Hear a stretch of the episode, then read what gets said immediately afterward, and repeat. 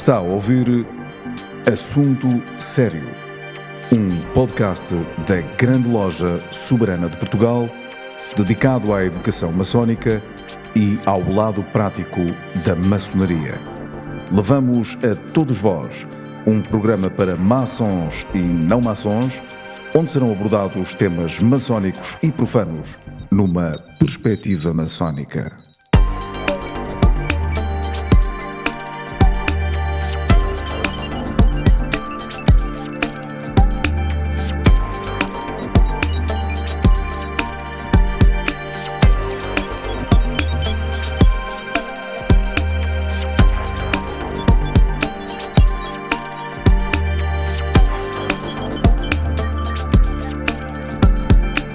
Olá, sejam muito bem-vindos a mais um Assunto Sério, um podcast da Grande Loja Soberana de Portugal para maçons e não maçons.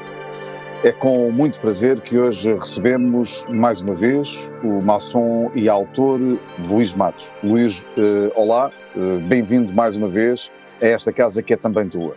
Muito obrigado, como vai isso? Espero que estejam todos bem. Muito bem. Ora, o tema de hoje, uh, que foi, digamos, sugerido por vários e-mails uh, que recebemos, uh, aborda o, o, um tema muito interessante e que tem estado em voga nos últimos anos. e que tem a ver com as mulheres e a maçonaria.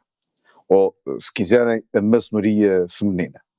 Ora bem, existe uma série de, de, de mitos, digamos, de polémicas, de certezas e incertezas, um, mas, no entanto, nós sabemos que um, a própria United Grand Lodge of England, neste momento, já tem uma posição diferente sobre a questão das mulheres e da maçonaria. Mas, antes de mais, uh, Luís, eu gostaria de te perguntar como é que surge a maçonaria feminina? Surge só com, com lojas uh, com senhoras? Isto é, é, é, um percurso muito, muito vasto, demorou imenso tempo. Se nós formos concentrar-nos na maçonaria especulativa, como conhecemos hoje, um, estamos a começar a história a meio, porque há toda uma história anterior eh, na qual a maçonaria especulativa se vai, eh, se vai basear. Uh, a verdade é que em 1723, quando são publicadas as Constituições de Anderson, Anderson, para as fazer, foi consultar os chamados Old Charges, a documentação que tinha, a que tinha acesso, uh, acerca da forma como os maçons operativos trabalhavam, quais eram, enfim, as suas, as práticas, as suas, uh, os seus, a sua arte, as coisas em que acreditavam, etc, etc e, e, teve que fazer o trabalho inicial, quem faz isto pela primeira vez, que foi decidir o que é que incluía e decidir o que não incluía. Entre as coisas que famosamente não incluiu foi as mulheres. É a partir de 1723 que a maçonaria passa a ser exclusivamente masculina. Uh, existem muitas evidências anteriores a 1723 que mostram que nas guildas de pedreiros as mulheres tinham o seu lugar, eram iniciadas, tinham tarefas, algumas chegaram a ser mestres, por exemplo, a, a, a principal uh, torre da Catedral de Estrasburgo, por exemplo, que foi, foi uh, feita em 1277 pelo arquiteto Erwin Steinbach, como foi começada por ele, mas quando ele morreu foi a sua filha Sabina que terminou a, a, a torre. E terminou a torre porquê? Porque ela era mestra maçom, foi ela que fez os últimos trabalhos de, de, de, para completar aquela obra. Estamos a falar de 1277, estamos a falar exatamente do período áureo das guildas de pedreiros. Mas depois, um manuscrito muito conhecido, que sabemos que o, o pastor Anderson conhecia, que é o famoso uh, manuscrito Régios, data de 1390, onde estão toda uma série de, de, de uh, preceitos e de old charges da maçonaria, onde, onde ele, aliás, foi buscar muita coisa, ignora, por exemplo, o facto de o manuscrito várias vezes se referir às irmãs, aos irmãos e às irmãs. Por exemplo, quem quiser, uh, entre hoje e o dia do nosso curso, uh, uh, procurar, para, se ir documentando, pode procurar o artigo décimo e lê-lo com calma, está na, na, internet, basta procurar. Artigo décimo do Regis Manuscript, onde, entre outras coisas, se diz que nenhum mestre estará sobre outro mestre, estará acima de outro mestre, mas todos os irmãos e irmãs estarão ao mesmo nível, onde a levam. Estão a ver? Todos os irmãos e irmãs. Portanto, em 1390 isto era normal.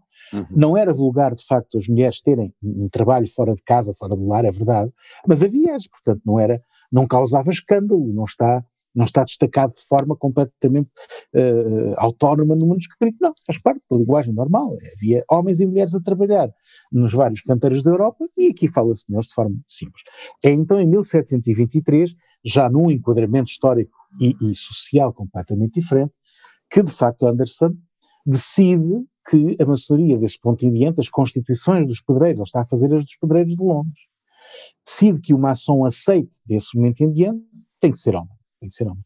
E, portanto, é por isso que os primeiros ritos que se vão desenvolver, que são só desse ponto em diante que se desenvolvem, uh, estão pensados do ponto de vista masculino. Uh, na verdade, são para responder à, à questão iniciática simbólica do homem. É a construção do Templo de Salomão simbólica e mística, mas para o homem. Não é? Mas, uh, oh Luís, deixa-me fazer-te uma pergunta. Porquê é que tu achas que a partir desse momento, uh, ou seja, qual é o momento a partir do qual Anderson uh, decide não incluir as mulheres nessa, na, nas suas, nos seus landmarks? A maçonaria inglesa, nessa altura, baseava-se muito em, em, lojas que já, eram, já, tinham, já tinham, portanto, me, muitos membros especulativos, muitas só tinham membros especulativos, e, e, e, são o produto daquela transição entre o século XVII uh, e o século XVIII, uhum. nomeadamente aquelas que vão constituir a Companhia dos Pedreiros de Londres em 1717, do fim das grandes obras que ocorreram depois do grande incêndio de Londres. É bom enquadrar isto. Em 1666, a cidade de Londres, aquilo que nós conhecemos como a City, que é aquele centro, não é a periferia do Westminster, não é a periferia onde está a, a, a Torre de Londres, não. É aquele centro que é a City, hoje que é o, o centro nevrálgico financeiro de Londres. É? Essa, toda essa zona foi arrasada num incêndio, que era tudo feito de, eram, eram casas feitas de madeira, 1666. E, portanto, os, os ingleses decidem fazer o seguinte, decidem reconstruir a cidade toda ela em pedra, de modo a que não pudesse haver outra vez uma tragédia daquele género. E ao construí-la em, em, pedra, precisam, obviamente, de pedreiros, de arquitetos, de diversos construtores, de artífices, e vão buscá-los e construir, vão, vão, vão constituir companhias a partir de 1666 ali naquele lugar. Portanto, não é casual que seja nesse lugar junto à Catedral de São Paulo, uhum. que em 1717, já depois desta evolução eh, da maçonaria prática, da criação de diversos monumentos da própria Catedral de São Paulo, com o arquiteto Christopher Wren, entre outros, não é? Que ali à volta há, há uma espécie de uma escola de maçonaria entre o século XVII e depois o século XVIII. É, é, por isso que ela aparece ali. Portanto, quando chegamos ao século XVIII, já estas pequenas companhias que vão reunindo ali à volta, em volta do, do, do lugar onde trabalhavam, uma boa parte de, dos seus membros já não são efetivamente pedreiros de profissão, são, são homens de ciência, são homens de, de comércio, são homens que se preocupam com os aspectos espirituais, etc. E reúnem-se onde? Nas public houses, uh, os chamados pubs, não é? Pubs, não é? A maçonaria, efetivamente, é fundada no dia 24 de junho de 1717, numa public house, muito conhecida, que é Goose and Gridiron, é, neste momento é histórica, não é? Já não existe, ela já não existe, mas sabe-se o lugar onde estava, ali à sombra da Catedral de São Paulo, e obviamente não havia mulheres lá, não podiam entrar, não é? Nos pubs entravam os homens, não, as mulheres não entravam. Portanto, é natural que o ADN da maçonaria, quando ela tem este passo firme para uh, o mundo especulativo e constitui, cria umas constituições de como é que se há de em diante, não contemplasse as mulheres, porque elas naturalmente não faziam parte. Já não estamos a falar de uma, de uma maçonaria prática, concreta de ofício, não é? Então, Portanto, ela, é, ela, é só simbolicamente ofício. Portanto, as primeiras lojas são constituídas só de homens. E, portanto, Anderson vai regular como é que será a maçonaria desse ponto em diante para os homens. Portanto, isto tem a ver com a época. Não tem a ver mais. Ou, ou seja, o, eh, se bem percebi, o que estás a dizer é que antes das constituições de Anderson já haviam lojas femininas. Não femininas, havia, havia mulheres a trabalhar na maçonaria do ofício. E portanto não Mas lojas, as lojas eram mistas, é isso? É, é, acho que eles nem, nem, reconheceriam essa palavra de mistas. As lojas eram lojas, o que elas faziam era uh, ajudar uh, quem, quem quisesse trabalhar na arte a ser mestre na arte independentemente de ser homem ou ser mulher, dependia de qual é que era a, a, a capacidade que tinha. Não, não, nestas classes não era muito vulgar haver essa distinção. As uhum. distinções uh, a este nível, a este nível de, de, de, homem ou de mulher, começam a aparecer essencialmente na burguesia, não é? No povo. Exato. No povo, a mulher, se tiver que trabalhar, vai trabalhar, se tiver que construir, vai construir, se tiver que ir para o campo, vai para o campo. Ou é? seja, nós temos que contextualizar as decisões que foram tomadas na altura das constituições de Anderson, tendo em conta o enquadramento social da época. Absolutamente, absolutamente. Uhum. E aliás, é esse enquadramento social que vai forçar a maçonaria a mudar. Curiosamente, é, é muito rápido, muito rápido, relativamente. Uh, em, em 1774, 74, portanto, digamos, estamos a falar aqui 60 anos depois do início da maçonaria especulativa, portanto, 60 anos em que ela foi só masculina, Uh, já o Grande Oriente de França, uh, existem, existe documentação que demonstra que ele reconhece uma coisa que surge nessa altura em França, mas que não tem muito êxito no início, mas é histórico, que é a maçonaria de adoção. Passam a haver lojas de adoção especulativas, já não tem nada a ver com a antiga maçonaria uh, operativa. O que é que são lojas de adoção? É, é evidente que há um determinado momento em que os homens também querem que as suas esposas venham a fazer parte, as suas filhas, etc., venham a fazer parte da ordem.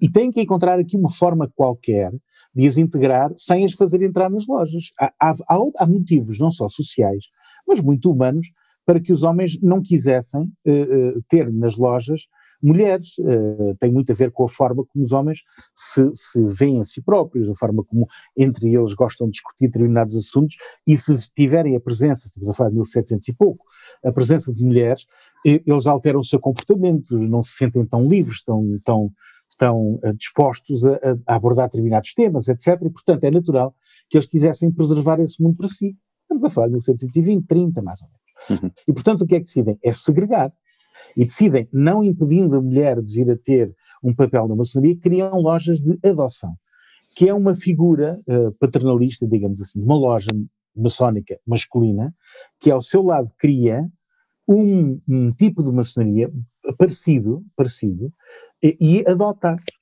Como quem adota um filho, um filho que não tem pais, não é? Uhum. E, portanto, protege essa loja, orienta essa loja e deixa que essa loja, de forma autónoma, nos, nos seus, nos seus uh, suas instalações, etc., possa fazer o seu percurso. Nós sabemos que isto aconteceu em 1774 porque existe um documento uh, onde se fala precisamente de, de, de, de, lojas de adoção em França, no Grande Oriente de França. Mas, mas depois não há documentação delas, delas terem, uh, enfim, efetivamente trabalhado e, e, e aquilo é uma, uma, uma, época muito confusa em termos maçónicos em França, a seguir vem a Revolução Francesa, poucos anos depois, portanto a documentação dispersa-se, perde-se, e, e aí toda esta ideia de lojas de adoção, lojas que os homens adotam e, e, trazem debaixo da sua proteção, volta outra vez a ser importante no século XIX. E aí sim, a partir de mais ou menos 1840, tanto em França como uh, na Inglaterra, começa a arrancar de uma, uma forma bastante mais, mais sustentável e, e, também nos Estados Unidos, a propósito, também nos Estados Unidos. E, portanto, vai-se encontrando aqui uma forma de deixar as mulheres uh, poderem uh, ter um acesso à maçonaria sem, sem se lhes reconhecer o estatuto. Uhum. Elas são, são lojas adotadas. Isto vai mudar no final do século XIX, é, é muito interessante, com, de facto, o aparecimento uh, em França, em França, costuma ser sempre a França que estas coisas acontecem, de, de, de algo chamado a Grande Loja Simbólica Escocesa, com Marie de Rennes. Ela é a primeira mulher a ser efetivamente iniciada dentro de uma loja de homens, mas é mantida à parte. Portanto, Marie de Rennes é mantida à parte. Durante quase 12 anos ela, ela chegou ao grau de mestre, mas depois não tem loja para reunir porque não há mais mulheres e os homens começam a, a ter dúvidas sobre o facto de terem iniciado. Pois, oh, oh, oh, Luís, mas eu tenho aqui uma pergunta para ti. Sim. Uh, as constituições de Anderson foram redigidas em 1723. Certo. Nós estamos, nós estamos em 2021. Uh, é claro que começamos neste momento já a ver não só sinais, mas atos muito concretos em que uh, não é questão do reconhecimento de, de, das mulheres, porque elas não precisam de reconhecimento, mas é a forma como, como, como, como a maçonaria vai funcionar com elas. E nesse sentido, e estamos a falar, como é lógico, de um assunto, digamos, complexo, que não tem uma, uma explicação que seja feita assim de imediato, uh, porque tradicionalmente só os homens uh, podem pertencer à maçonaria regular, No entanto, uh, a grande loja unida de Inglaterra, a United Grand Lodge of England, já tem uma posição uh, já diferente. Certo? Já, já, já. Deixa-me só então contar-te esta parte de 1880, que é importante para entender a mudança de posição daquela chamada maçonaria regular que só aceita efetivamente homens, mas que hoje aceita que a maçonaria que as mulheres constituíram para si tem uma origem perfeitamente regular e uma prática absolutamente regular. Uhum. De tal modo que hoje na Inglaterra as duas principais organizações de maçonaria feminina, exclusivamente feminina, têm protocolos com a Grande Loja de Inglaterra, reúnem nos seus templos e se formos ao website dessas, dessas obediências, que depois durante o curso vou mostrar quais são, vou mostrar imagens, tudo isso. Já vamos, vamos já vamos vídeos, falar sobre, é? sobre a questão do curso. Que é vamos ver vídeos, fotografias, etc., dentro dos templos da Grande Loja Unida de Inglaterra. Portanto, isto não, não há uma relação litúrgica, os maçons não visitam as, as, as, irmãs, nem elas os visitam a eles, mas trabalham nos mesmos lugares, eh, participam nas mesmas uh, atividades de beneficência, etc., que já participavam antes, diga-se passagem. Agora tornou-se perfeitamente, perfeitamente claro, explícito e aceito. Uh, de facto, a maçonaria está a mudar, tem que mudar, não é?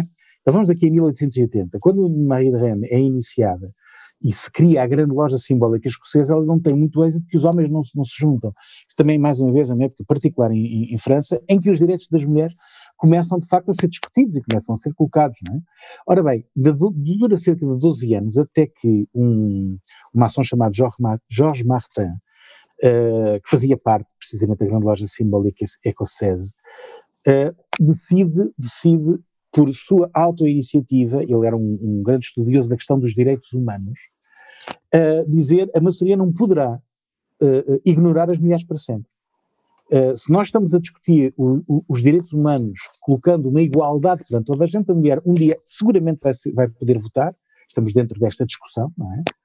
E, e, seguramente um dia vai ter que poder ser parte da maçonaria. Então ele, de sua auto-iniciativa, in, inicia uma série de mulheres numa loja concreta, a que vai chamar precisamente a loja simbólica do direito humano.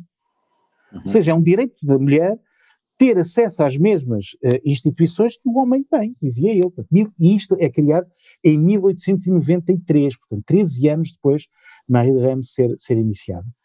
E a partir daqui, sim, deste primeiro núcleo, onde há um homem e várias mulheres, é que aos poucos se vão criando e estabelecendo lojas daquilo que hoje é conhecida como a maçonaria uh, mista uh, do direito humano, que vai ser fundamental para o surgimento da maçonaria feminina mais tarde na Inglaterra. Portanto, estas lojas que vão aparecer inicialmente não têm reconhecimento de ninguém.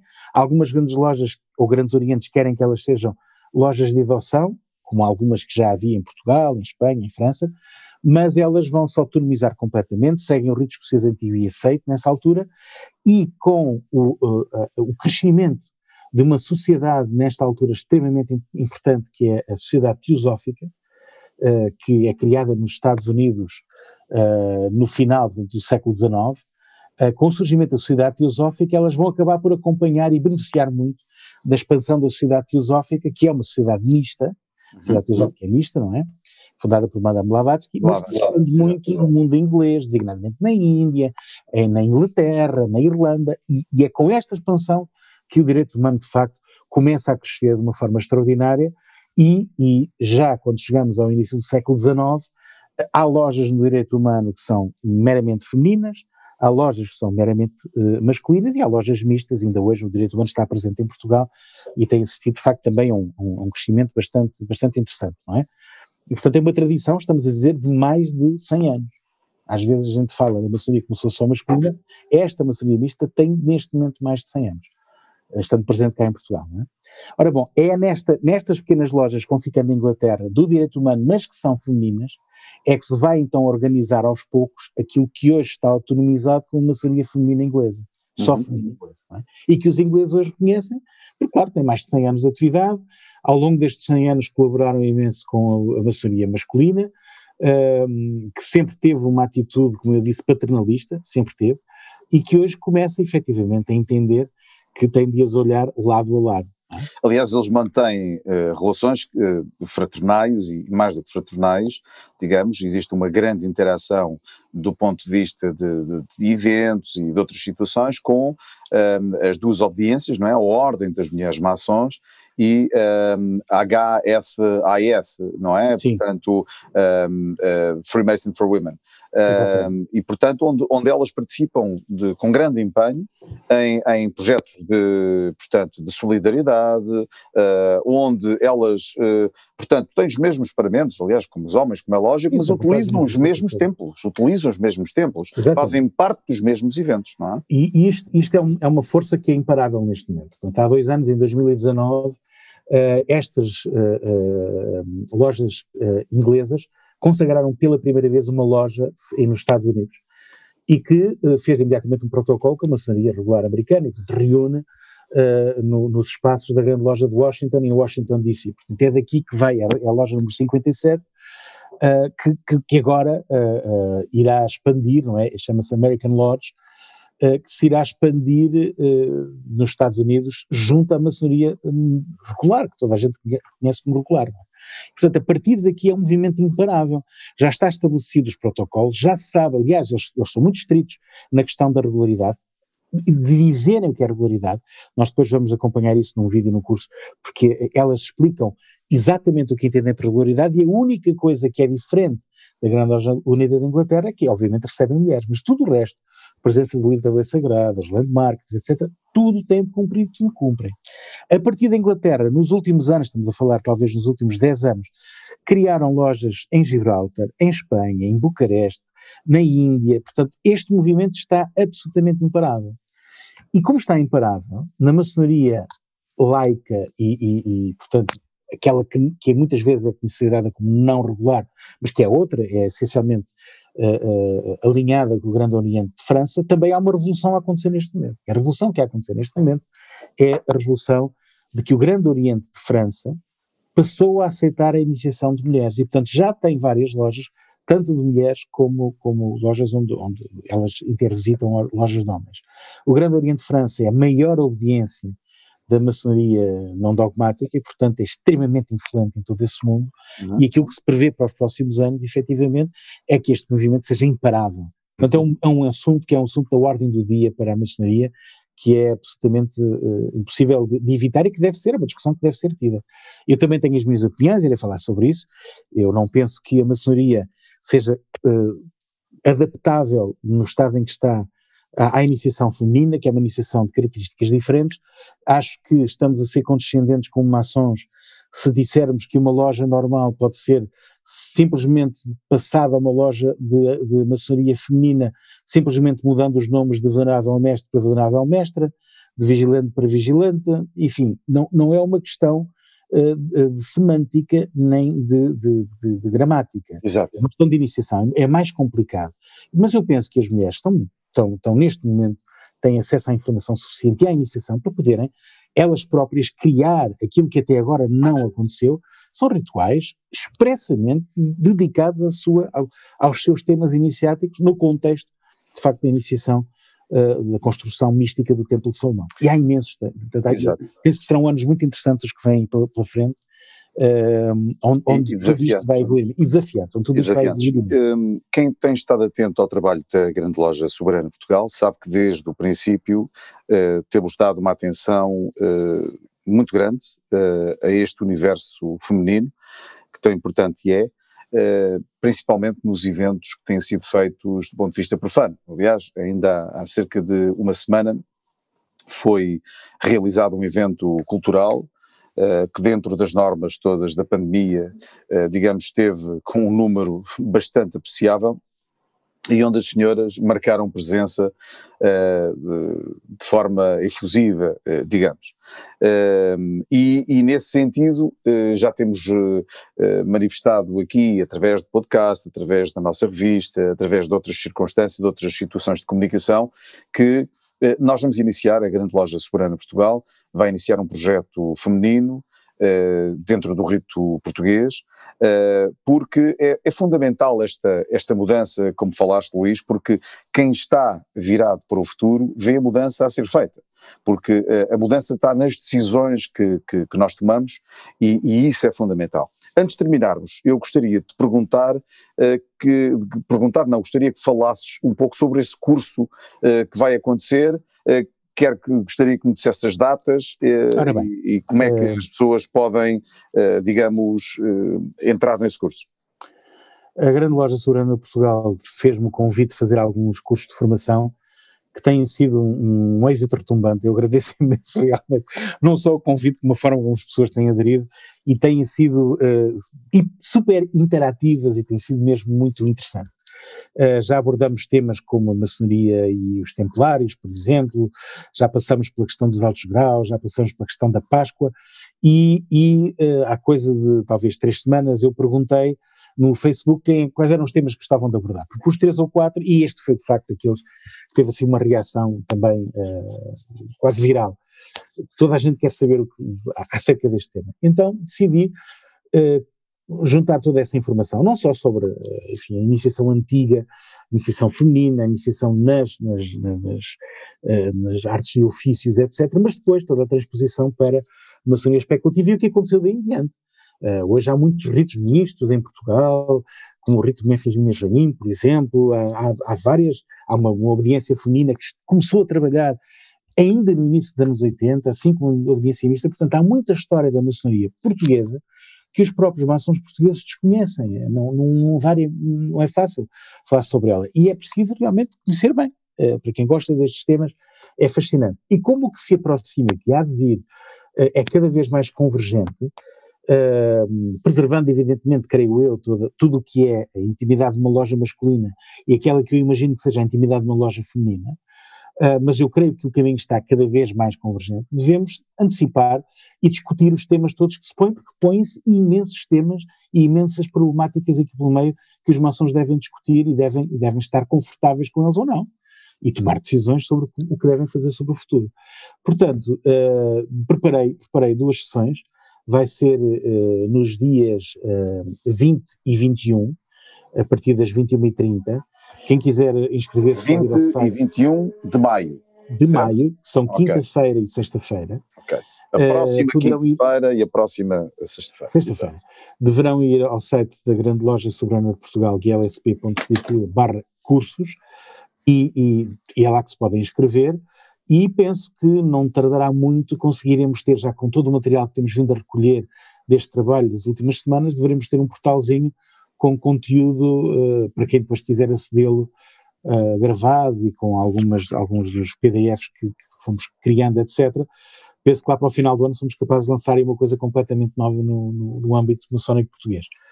Um, ehm, mas pronto, isso será para a frente, não é? Hoje, quem quiser, quinta e sexta-feira, vamos discutir a maçonaria no feminino e entender como é que chegamos até aqui e o que é que nos espera ao futuro.